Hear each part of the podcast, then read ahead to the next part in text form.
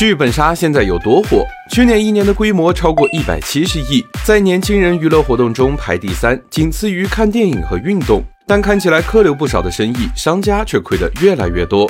商界生意经，赚钱随身听。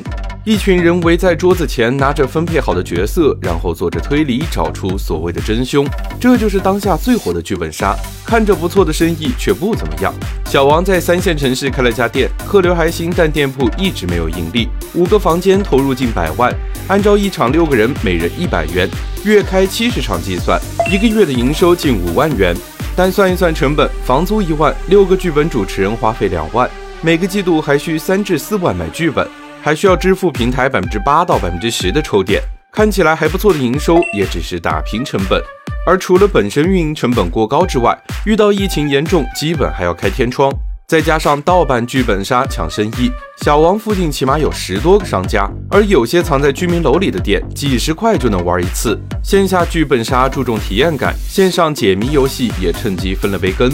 低门槛、无成本、可社交，也让线下杀不到的人相约线上。单线上剧本杀长期盈利困难，剧本会员道具付费难养一款 App。